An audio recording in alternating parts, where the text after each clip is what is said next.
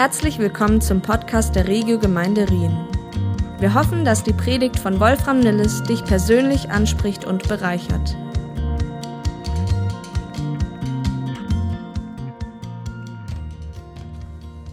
Und wir machen Fortsetzung in unserer Serie, in der wir uns gerade befinden als Gemeinde. Es gibt, glaube ich, einen einen, den einen oder anderen, die zum ersten Mal da sind.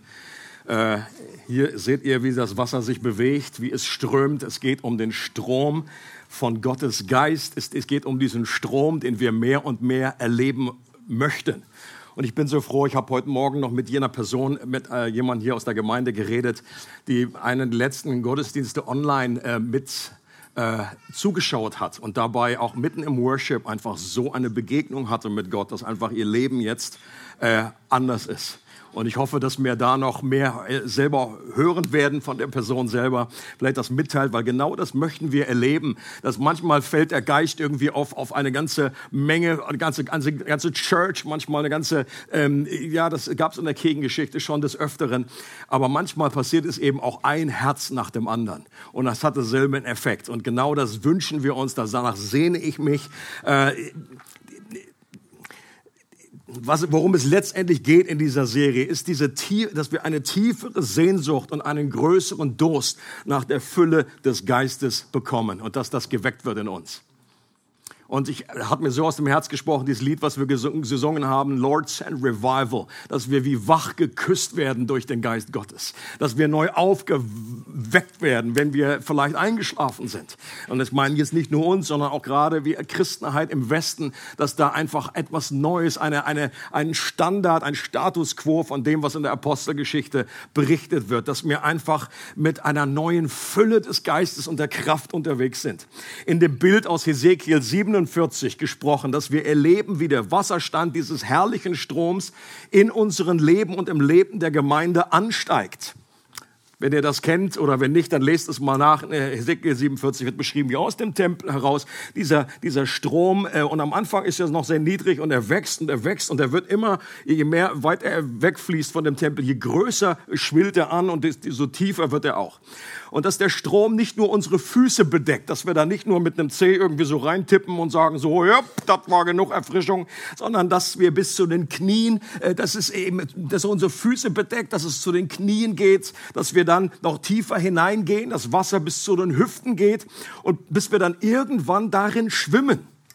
Das ist so die Fließrichtung, die Hesekiel da uns vorgibt.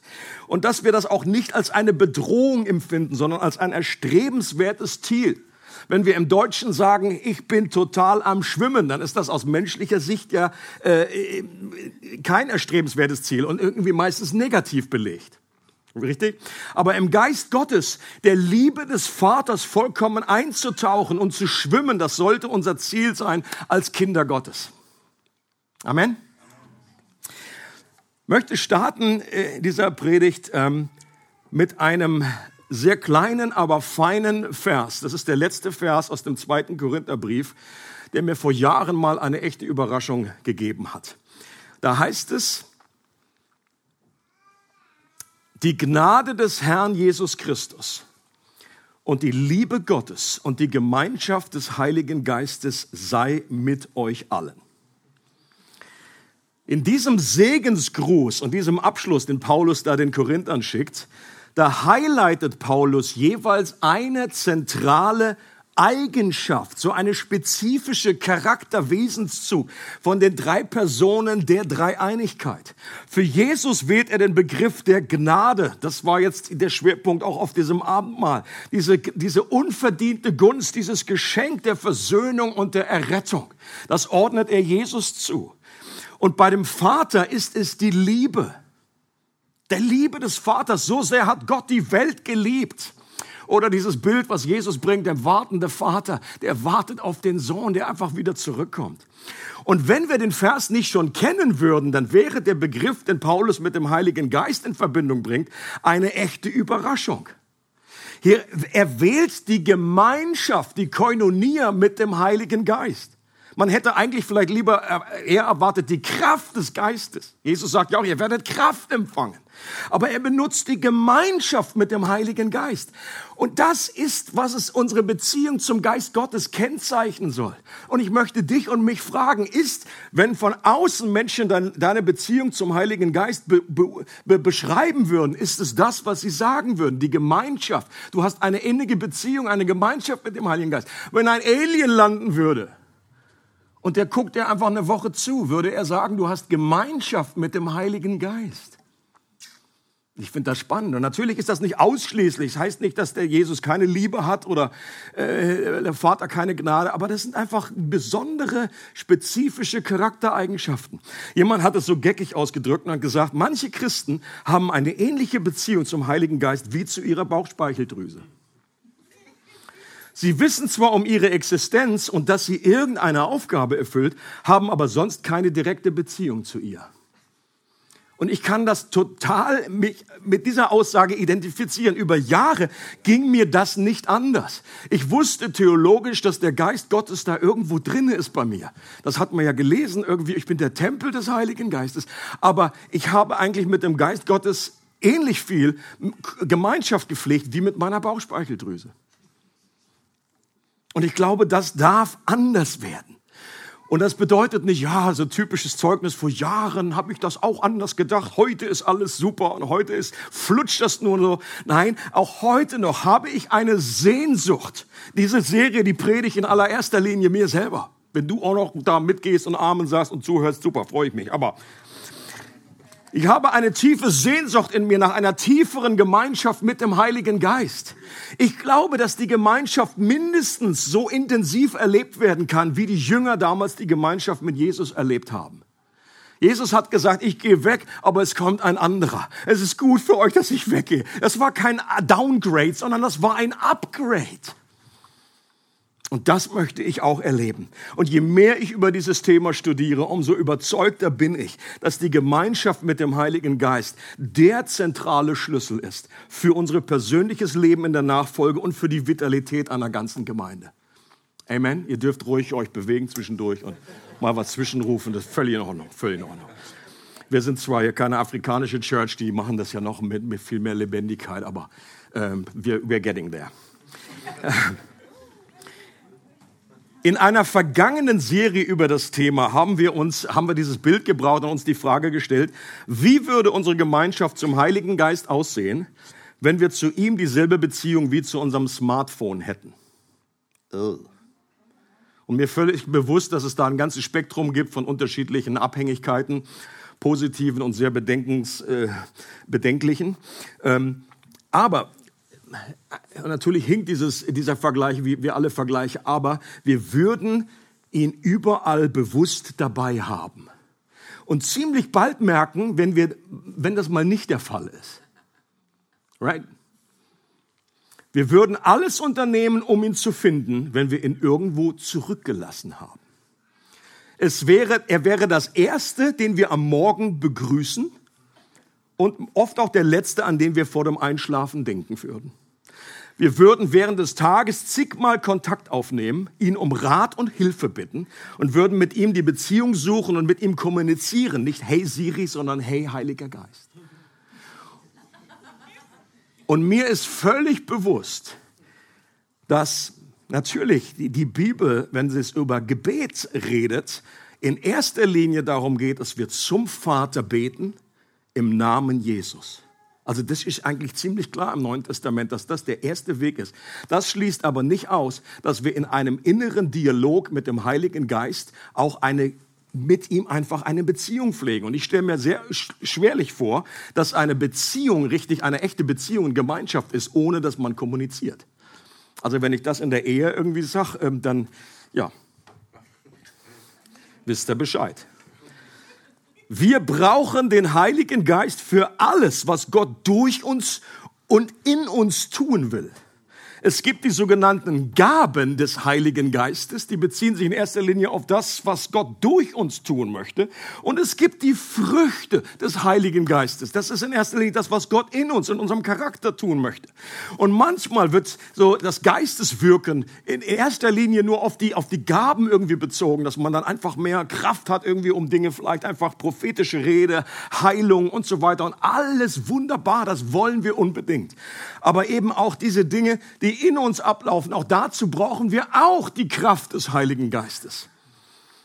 Und mir ist an der Vorbereitung auch zu dieser Serie eine Sache so irgendwie ganz neu irgendwie aufgegangen, ähm, dass die Apostel nun selber einfach in der Beziehung zu Jesus den besten aller Lehrer an ihrer Seite hatten. Stimmt ihr dazu? Hebt mal dann deine Waffel. Jesus war der beste aller Lehrer. Und doch erleben wir gerade zum, ein Beispiel, was ich rausgreifen möchte, dass, was er immer wieder angesprochen hat, was eine seiner Hauptlektionen war, es geht um Demut. Jesus wollte seinen Jüngern beibringen, wie wichtig es ist, dass wir dienen, dass der, dass der geringste, dass wir, wenn wir groß werden wollen in Gottes Augen, dass wir dann einfach herabsteigen zur Größe. Und durch die ganzen Evangelien gibt es einen roten Faden, der sich da durchzieht, wo die Jünger immer wieder ein Thema hatten. Sie gehen Jesus hinterher und zum Schluss äh, fragt Jesus sie, woran habt, worüber habt ihr euch denn äh, unterhalten, als ihr, äh, wie habt ihr euch verhalten? Worüber habt ihr euch unterhalten unterwegs? Und dann alle gucken so irgendwie verlegen auf ihre Füße und dann einer traut sich und sagt, ja, das Thema war, wer ist unter uns der Größte? Und dann nimmt Jesus, sagt, okay, alrighty, jetzt nimmt er ein Kind und er sagt, so ein Kind ist das Größte im Reich Gottes, wenn ihr so werdet wie dieses Kind. Und das war Lektion 1. Und dann gab es Lektion 2, Lektion 3. Dann kam irgendwie die Mama von den Donnersöhnen, von Johannes und Jakobus. Die hat bei Jesus gesagt, Jesus hätte eine folgende Bitte. Könntest du bitte dafür sorgen, dass meine beiden Söhne rechts und links neben dir sitzen im Reich Gottes? Und die anderen Jünger empört über die Mami hier. Aber die waren nicht unbedingt empört, weil so nach dem Motto, weil die alle so demütig waren, sondern die waren einfach empört, weil die verpasst haben diese tolle Chance und weil die das eigentlich aufragen wollten, aber keine Mami hatten in dem in diesem Moment. So, das war also wieder ein Beispiel, wieder ein Beispiel. Und Jesus hat noch mal gelehrt, hat noch mal was nachgelegt. Im Johannesevangelium wird gesagt, am letzten Tag, am, beim letzten Abendmahl, was war eines der Themen? Wer unter ihnen der Größte ist. Und Leute, ich, das hat mich einfach getroffen wie so ein Gong, dass der beste aller Lehrer eigentlich, äh, wenn man es genau nimmt, nicht besonders erfolgreich war, um die Jünger dahin zu führen, wo er sie hinhaben wollte. er hat es bis, bis zu diesem Zeitpunkt nicht geschafft. Erst nach Pfingsten, als die Kraft des Heiligen Geistes kam, wurden auch in ihnen einfach diese tief angelegte, sich vergleichen und dieser Stolz, diese Selbstzentriertheit hat in ihren grundsätzlichen Wesen eine Veränderung stattgefunden. Versteht mir nicht falsch, die sind nicht perfekt geworden über Nacht. Das, das nicht. Aber sie haben eine neue Sicht des Reiches Gottes bekommen. Sie wussten und da hat eine neue Kraft stattgefunden. Jesus wusste ganz genau, ich, nur das Wort, nur die Lehre allein reicht nicht aus. Wenn Wort und Geist zusammenkommen, kommen, dann passieren auch innerliche Veränderungen. Und das letztendlich sollte uns das auch nicht überraschen. Gott hatte das schon im Alten Testament prophezeit auf den neuen Bund hin. Es heißt in Hesekiel 36 über den neuen Bund. Ich, also heißt es vorher, ich gebe euch ein neues Herz. Ich nehme das steinerne Herz raus und ich gebe euch ein fleischsternes Herz. Und dann heißt es, und ich werde meinen Geist in euer Innerstes geben. Und ich werde machen dass ihr in meinen Ordnungen lebt und meine Rechtsbestimmungen bewahrt und tut. Leute, das ist der Riesenunterschied des neuen Bundes. Im alten Bundes heißt es, ihr sollt machen. Und du wirst es nie schaffen. Gott sagt, ich gebe euch eine Kraft von innen heraus, mir gehorsam zu sein. Wer mich liebt, der wird meine Gebote erfüllen. Ich werde machen in dir. Und das ist ein Riesenunterschied. Amen. Und der Heilige Geist ist keine Zusatzausstattung, so eine, nur so eine, so eine Luxusversion, wie beim Auto, wo man einfach noch was dazu bucht. die man optional buchen kann, wenn man will, der, die eher für besondere Christen gedacht ist, für Missionare, für Vollzeitler, Edelcharismaten. Der Heilige Geist ist die Grundausstattung für jedes Kind Gottes und für unser normales Leben in der Nachfolge. Und es geht eben nicht nur um irgendwelche Big Things, die wir tun, sondern einfach in unserem normalen Leben. Ich bin auch froh um die Big Things, wenn Gott Wunder tut, wenn er uns gebraucht für irgendwas und unser Leben auf den Kopf stellt im Positiven. Aber es geht letztendlich um die Kraft, Menschen zu lieben. Hast du das auch schon gespürt, dass das gar nicht immer so einfach ist? Eine Prophet prophetische Bestätigung right there. Thank you, Jesus. Dieses simpelste, grundlegende Gebot, Gott zu lieben und den Nächsten wie dich selbst, kannst du aus eigener Kraft nicht vollbringen. Wir brauchen diese Kraft, um Menschen zu lieben, um die Kraft, um Versuchungen zu widerstehen, Kraft, unseren Glauben weiterzugeben, Kraft, die Bibel überhaupt zu verstehen. Versucht den äh, Smith Wigglesworth hat mal gesagt, er wurde gefragt, liest, wie liest du die Bibel? Und er sagt, manche lesen sie in Griechisch, manche in Hebräisch, ich lese sie im Heiligen Geist. Klingt wahnsinnig fromm, aber ich glaube, es ist genau richtig. Wir brauchen, wenn der Autor neben dir sitzt, dann verstehst du auch besser, dann kannst du nachfragen. Er ist der Helfer, der zur Hilfe herbeigerufen ist. Wenn du etwas liest und dann frag ihn und sag, bitte hilf mir, Heiliger Geist, öffne mir. Den. Er hat's geschrieben. Sehr hilfreich. Wir brauchen die Kraft, um zu beten. Auch schon mal erlebt, dass man irgendwie betet und denkst, meine Güte, das, ist ja, das, das muss ich alles wieder von der Decke abkratzen. Wir brauchen die Kraft, Gott zu gehorchen, die Kraft, Gott anzubeten. Und ein recht bekanntes Beispiel aus der Kirchengeschichte, wie diese Kraft des Heiligen Geistes einen Menschen befähigt hat, die möchte ich jetzt einfach äh, euch noch äh, vorstellen. Ich bin, kann mir sehr gut vorstellen, dass die, äh, der eine oder andere schon gehört hat. Es ist, wie gesagt, sehr, eigentlich sehr berühmt. Aber mich inspiriert das immer wieder, wenn ich das höre, wenn ich das lese. Und zwar geht es um das Leben von Dwight L. Moody. Schon mal gehört? Dwight L. Moody. So sah er aus in jungen Jahren. Ich fand, er kann das tragen. Damals sah man noch richtig cool aus. Ich werde auch mal so ein pastorales Bild machen, irgendwie mit so einer fetten Bibel.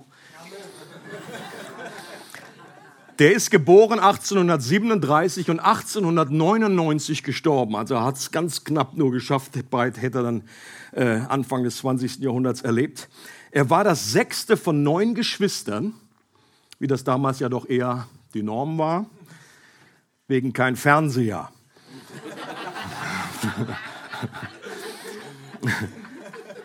Und als er drei Jahre alt war, verstarb der Vater. Okay, dann kannst du dir vorstellen. Wie ging das denn? Sechste von neunte? Ja, die, die, die letzten waren Zwillinge. Das ist ein guter Einwand. Danke, Schwester Kathi.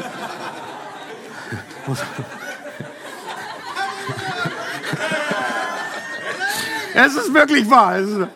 Das habe ich mir jetzt nicht aus den Fingern gesaugt.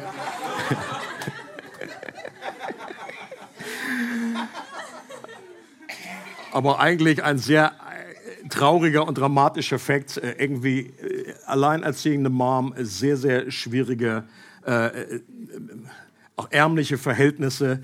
Die ganze Familie wuchs in bescheidenen Verhältnissen auf. Dwight selbst ging nur vier Jahre zur Schule überhaupt. Er hat nie irgendwie einen Abschluss gemacht. Er hatte kein Degree. Der wurde noch nicht mal als Pastor ordiniert in irgendeiner Bewegung. Nothing. Der ist dann später bei seinem Onkel als Schuhverkäufer eingestiegen, hatte auch einen normalen Job gehabt. Mit 18 Jahren kam er durch seinen Sonntagsschullehrer zum Glauben. Der kam zu ihm, zu dem Tresen, und dann hat er erstmal so eine Hand auf ihn gelegt und hat, hat geheult über ihm. Und der dachte erst, was geht? Lass, geh weg, ich will Schuhe verkaufen hat erst hinterher verstanden, dass da jemand war, der einfach so betrübt war über seine Verlorenheit, über seine Sünden geweint hat. Und das hat ihn das Herz äh, geraubt im Positiven. Und er zog später nach Chicago, wo es heute noch die Moody Institute gibt, äh, wo eine Bibelschule, eine ganze Ausbildungsstätte. Äh, und er startete in einem sehr verruchten Bezirk, nicht in Klein Basel, sondern einfach in Chicago, eine Sonntagsschule für Kids, die entweder Waisen waren oder aus sehr schwierigen Familienverhältnissen kamen. Hier gibt es ein kleines Bild dazu. Also ich glaube, damals war es ja ein ungeschriebenes Gesetz, dass man auf Fotos nicht lachen darf. Vielleicht wegen der langen Belichtungszeiten, ich weiß auch nicht. Für mich machen die so einen, also das waren irgendwie, äh, also Moody ist der, der links da oben. Der andere, der noch mit länger ist, das war ein, Freund, ein Kollege, der mit ihm zusammen. Und das waren so die Anfangsklicke, äh, die er da um sich geschart hat. Und die wurden liebevoll, das ist so seine Leibwache äh, gesagt, die hat er die genannt. Und er hatte einfach ein Herz für diese Kids. Ich glaube, das war auch die Vorlage für die kleinen Strolche, die Serie.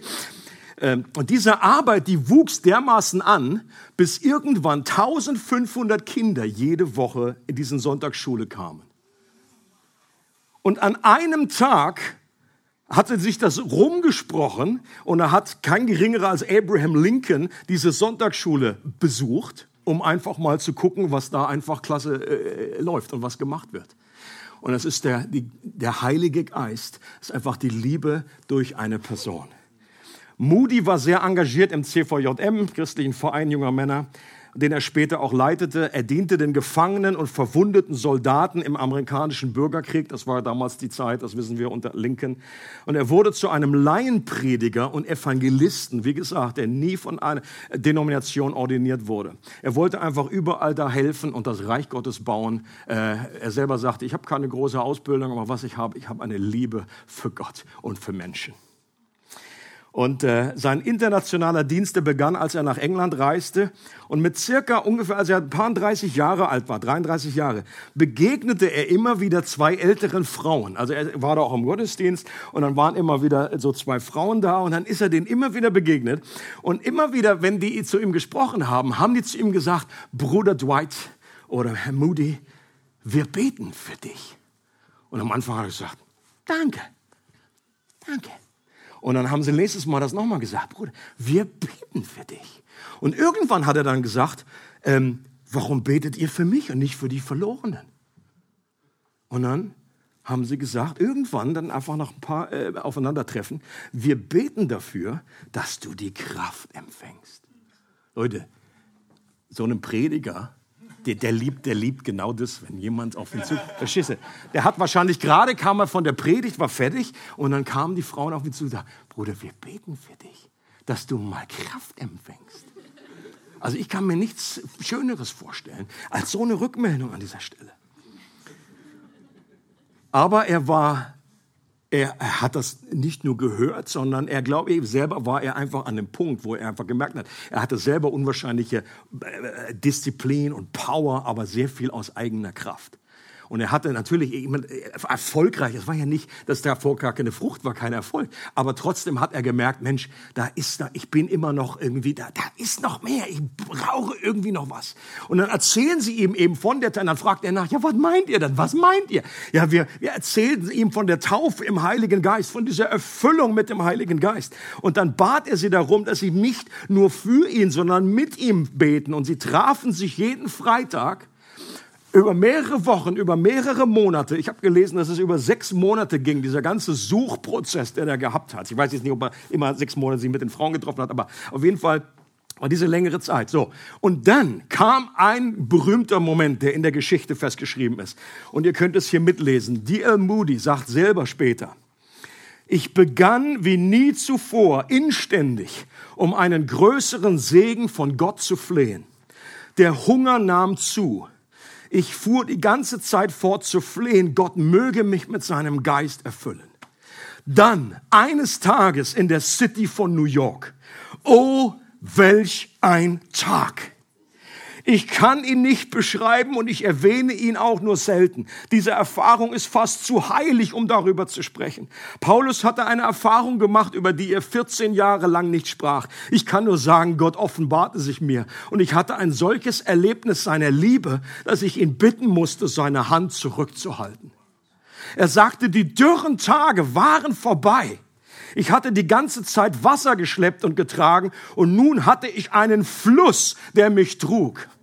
Ein Strom. Also wenn dieses Zitat nicht in unsere Serie passt, weiß ich auch nicht mehr. Ich fing wieder an zu predigen. Die Predigten selbst waren nicht anders. Ich habe keine neuen Wahrheiten präsentiert und doch bekehrten sich Hunderte. Ich wollte nie mehr an den Ort vor dieser Erfahrung zurück. Selbst wenn du mir die ganze Welt angeboten hättest, wäre das nur ein kleiner Staubkorn im Vergleich. Leute, was für, eine, was für ein Erlebnis. Und ich bin mir persönlich dessen bewusst, dass so ein spektakuläres Beispiel, so ein dramatisches Beispiel zweischneidig sein kann. Da gibt's immer welche, die ermutigt das und andere, die, wenn sie sowas legen, das Buch irgendwie in die Ecke schmeißen und sagen, ja, pff, schön für dich, Bruder Moody. Aber was ist mit mir? Was ist mit mir?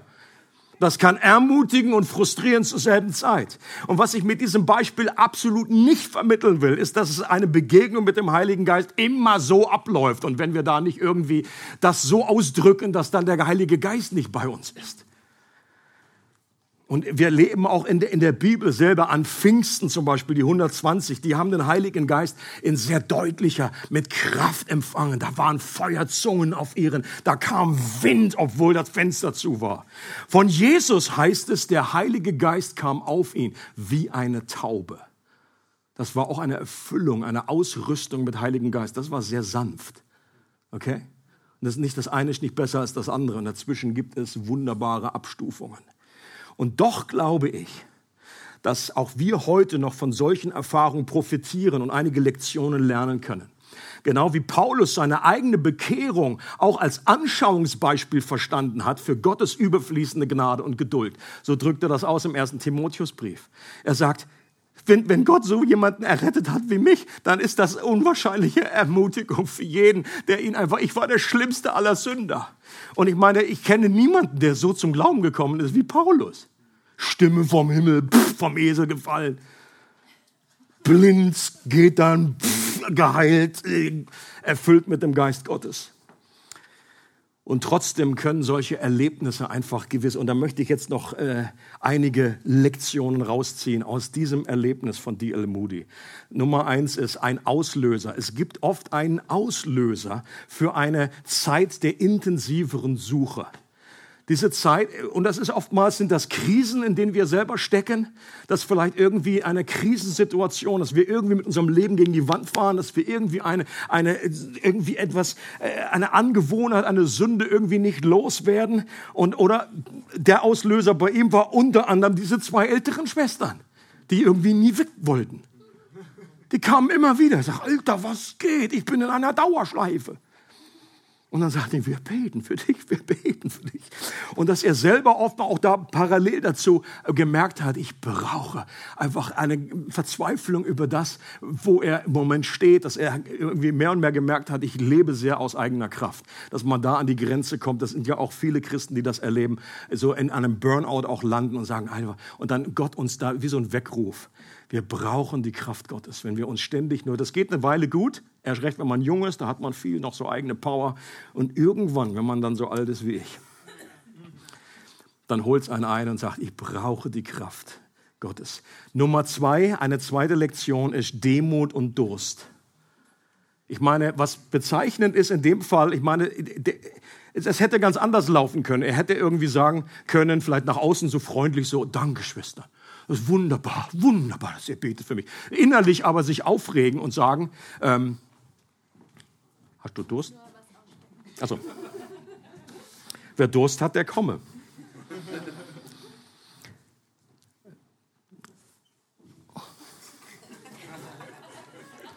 Ich muss doch meine Endzeittheologie doch noch mal überarbeiten.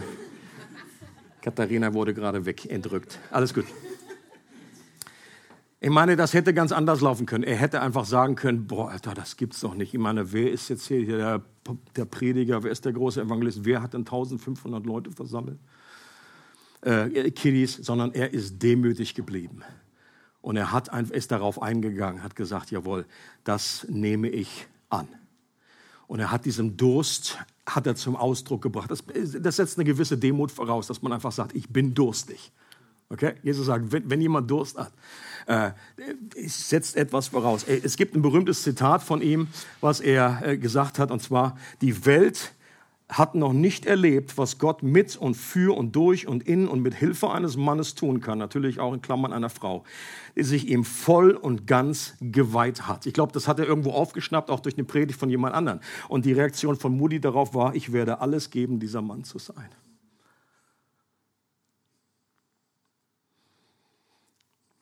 Das ist kein irgendwie, das müssen wir nicht in Perfektion schaffen, aber dieses Ziel anzuvisieren, zu sagen, Gott mach das Beste aus mir, was du dir vorgestellt hast. Nicht jeder wird irgendwie wird 1500 Kids versammeln, nicht jeder wird ein äh, weltweit bekannter Laienprediger oder oder äh, whatever und irgendeine ganze Bibelschule aufbauen, aber einfach das, wozu Gott uns berufen hat, dass wir da reinkommen. Amen. Das dritte ist anhaltendes Gebet. Ich habe nochmal gesagt, das ist, war jetzt nicht irgendwie, manchmal haben wir so die Vorstellung, wir beten einmal um den Heiligen Geist und dann kommt es oder kommt es nicht und dann, wenn es nicht, sondern es geht einfach, auch die ganzen Aussagen von Jesus, bittet und es wird euch gegeben. Sucht und ihr werdet finden. Sucht so lange, bis ihr findet. Klopft so lange an, bis euch aufgetan wird. Wer Durst hat, auch hier sind die ganzen biblischen Begriffe, sind alle, der komme immer wieder und trinke. Es geht nicht um ein einmaliges, sondern immer wieder, immer wieder kommen. Wenn man über sechs Monate lang einfach betet und darum ringt, und das ist eine andere Dimension. Ich persönlich wünsche mir das auch für mein Leben, für uns als Church, dass wir da sagen, das möchten wir zusammen äh, machen. Es heißt äh, in Matthäus 18, wenn zwei, Jesus selber sagt, wenn zwei von euch auf der Erde übereinkommen, irgendeine Sache zu erbitten, so wird sie ihnen gegeben werden von meinem Vater in den Himmeln ist. Leute, was für eine Aussage. Vielleicht eine Ermutigung, dass du dich zusammenpackst, wenn du selber auch spürst, da ist Durst da. Oder du, du spürst, du hast keinen Durst, aber du möchtest, dass dieser Durst da ist. Einfach dich zu verabreden mit jemand anderen und jetzt einfach nicht nur Kaffee zu trinken, nicht nur irgendwie was zu zocken oder nicht nur irgendwie was, äh, was, was, was auch immer man alles machen kann, sondern zu sagen, zu beten, auch einmal zu, pro Woche vielleicht zu treffen und zu sagen, ich möchte jetzt so lange beten. Im Griechischen heißt es hier, wenn Übereinkommen ist, eine Symphonie erbildet, Symphoneo, wenn man einfach eine Einheit bildet und sagt, Gott, Gott, ich möchte, dass das erfahrbar wird, dass ich das auch erlebe. Oder dass wir dann noch irgendwie mal einen Tag fasten und dann oder mehrere Tage. Leute, es, es hängt von unserem Durst ab. Wollen wir das wirklich? Und manchmal haben wir das gar nicht auf unserem Horizont und wir denken, ja, das reicht mir, das ist doch alles super, ich komme doch einfach zum Gottesdienst und, und ne Heck, das reicht mir doch. Aber ich glaube, Gott ist dabei, einfach in unseren Herzen einfach ein neues Verlangen zu schaffen. Liebe in Person habe ich eine Lektion genannt. Es ist interessant, wie er das ausdrückt. Auch hier hätte man denken können, dass jetzt er sagt, und plötzlich kam eine Kraft von oben. Auch das sagt er nicht. Er beschreibt und sagt, die Liebe Gottes ist so immens gewesen, dass ich sogar, ich meine, das habe ich auch noch nicht erlebt, dass man dann einfach ein Gebet spricht und sagt, Gott, mach bitte Stopp, ich platze gleich vor Liebe, ich platze gleich vor Freude.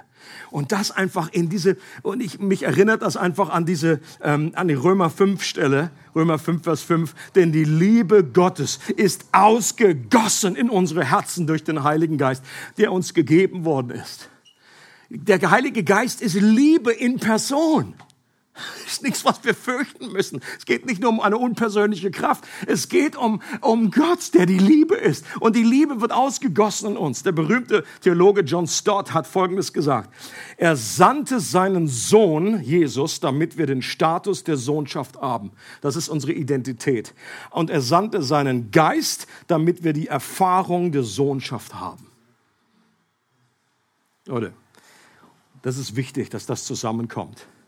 Ein anderer berühmter Preacher, Lloyd Jones, hat gesagt, wenn, wenn der Geist Gottes so in dieser Liebe ausgegossen wird, dann ist es so, wie wenn ein Vater und ein Sohn zusammen sind und der Sohn, der weiß eigentlich theoretisch, ich bin der Sohn vom Vater. Okay? Das ist ein Fakt. Aber wenn dann diese Liebe ausgegossen wird, dann ist es, als wenn der Vater dieses Kind nimmt und an sein Herz drückt, vielleicht mal hochschmeißt, dann auch wieder auffängt. Und es ist einfach und das Kind in dem Moment, oh, ich bin geliebt, das ist mein Daddy. Leute, es macht einen riesen Unterschied. Wir haben vorhin gesungen, oh, he loves us. He loves us. Leute, und das ist irgendwie, jeder Christ hat das schon Millionen Mal gehört. Das kann so inflatiös sein. Aber wenn man dann plötzlich irgendwie zwischendurch, he loves me. He loves me. He really loves me. Und dann hat das eine ganz andere Dimension. Und der Heilige Geist ist die beste aller Gaben, die wir nicht zu fürchten brauchen.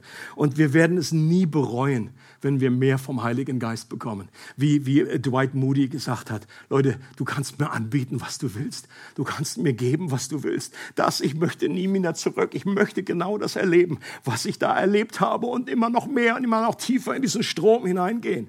Und selbst wenn er und sein Wirken manchmal in einer etwas befremdlichen Verpackung kommt, das kommt ab und zu vor. Ich meine, das erleben wir in der Bibel auch. Gibt es Dinge, wo wir denken, meine Güte, was ist das denn? Das ist etwas merkwürdig.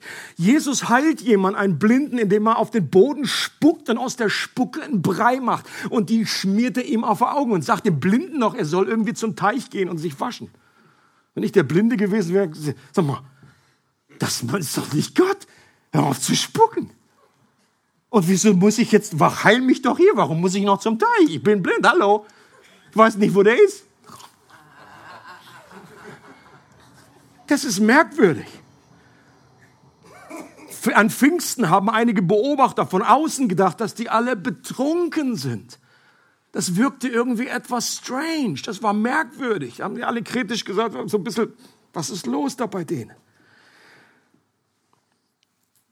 Und es geht immer um den Inhalt und die dauerhaften Früchte dieses Geschenks. Und es geht nicht um die Verpackung. Es gibt oftmals Verpackungen. Manchmal ist die Verpackung etwas unscheinbar oder irgendwie äh, nicht immer ganz äh, klar nachzuvollziehen. Ich meine, die Feuerzungen und der Wind an Pfingsten, das hat irgendwann aufgehört. Ich meine, die sind ja nicht zehn Jahre mit der Fackel da rumgelaufen. Aber was geblieben ist, ist diese Liebe für Gott, diese Kühnheit, dass die einfach dann plötzlich vor Könige standen und gesagt haben, Leute, ihr könnt machen mit mir, was ihr wollt. Ich weiß, dass ich weiß, dass ich weiß. Ihr könnt mich vierteilen, ihr könnt mich grillen. Ich weiß, dass mein Erlöser lebt. Ich liebe diesen, ich habe ihn gesehen. Und ich habe die Kraft in mir. Ich weiß, dass ich geliebt bin. Und wie gesagt, auch selbst wenn manchmal Dinge passieren, die etwas befremdlich sind, ungewohnt oder manchmal sogar anstößig, sollten wir nicht zu schnell das Baby mit dem Badewasser ausschütten. Ich meine, Moody, auch das ist für mich etwas merkwürdig, dass man fast, dass Gott so eine Liebe ausgießt, dass man irgendwie, das ist fast wie wehtut, dass man sagt, ich, bitte hör auf. Aber die Früchte von dem, die sind doch so eindeutig und so klar, wenn das dabei rauskommt. Oder auch der Blinde, der wird hinterher dann nicht mehr gesagt haben, oh, das ist also, Jesus, das war also mit dem Spucken und das, diesem, diesem Teig, das war nicht gut. Das war dem wurscht. Steht. Der war geheilt, der konnte wieder sehen. Ist doch egal, wie die Verpackung an, wenn ich möchte, das, was da im Inhalt ist. Und das Teil der Verpackung, das ist eher zweitrangig. Und ich bin überzeugt, ich kann mir nicht vorstellen, dass Moody dieses, was er da erlebt hat, dass er einfach ganz normal von außen, dass, dass man das nicht mitbekommen hat, dass er selber irgendwie, dass er ganz natürlich da so stand und so, la ja, noch irgendwie Lutscher, irgendwie was, irgendwie was, Kaugummi, so, oh sondern da ist irgendwas passiert. Wir wissen nicht genau, was passiert ist. Also ich habe gelesen, also eine, einige Berichte sagen, er ist wirklich unter der Kraft Gottes dort hingesunken, mitten auf dem Bürgersteig und dachten bestimmt so, oh, jetzt hat er einen Herzstillstand. Oder, und dann ist er gelesen, dass er dann in ein Hotelzimmer ist, weil er einfach mit Gott alleine sein wollte und musste und dann, ähm, und, und das, das, das hat etwas bewirkt in seiner Seele. Das hat etwas gemacht. Er hat er körperlich oder auch seelisch darauf reagiert. Und auch wenn wir mal, äh, das ist, wenn, wenn, wenn, wenn wir für den Heiligen Geist beten und dann, äh, wenn jemand mal wie unter der Kraft zu Boden sinkt oder anfängt zu lachen, wenn einfach der Körper reagiert durch Zittern oder Weinen, dann ist das eine Reaktion oft auf Gottes Wirken. Und das ist, das ist nichts Neues. Das war in der Kirchengeschichte, ist das immer wieder vorgekommen. In der Bibel findest du eben auch einige äh, von solchen Situationen. Aber das ist nicht das Entscheidende. Das ist immer sekundär. Das wollen wir weder irgendwie pushen, in den Mittelpunkt stellen und irgendwie so, oh, super, jetzt der Geist Gottes da, weil irgendwie was sichtbar ist. Äh, und, aber es geht eben auch darum, das irgendwie nicht zu unterdrücken, dann nicht, sondern wenn das einfach geschieht, ist das geschieht das. Es geht um die Frucht. Jesus sagt, jeder gute Baum, gesunde Baum bringt gute Früchte hervor. Und was war die gute Frucht hier bei, bei D.L. Moody? Leben im Strom habe ich dieses Prinzip genannt oder diese Lektion. Er selber sagt, die dürren Tage waren vorbei. Ich hatte die ganze Zeit Wasser geschleppt und getragen. Und nun hatte ich einen Fluss, der mich trug.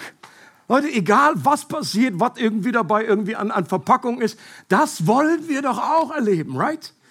Und wenn dabei als Frucht rauskommt, wir haben mehr äh, äh, Liebe für Gott, wir haben, wollen weniger sündigen, wir haben einfach ein größeres Herz für Menschen und wir erleben auch mehr Frucht, dann ist das doch etwas Wunderbares.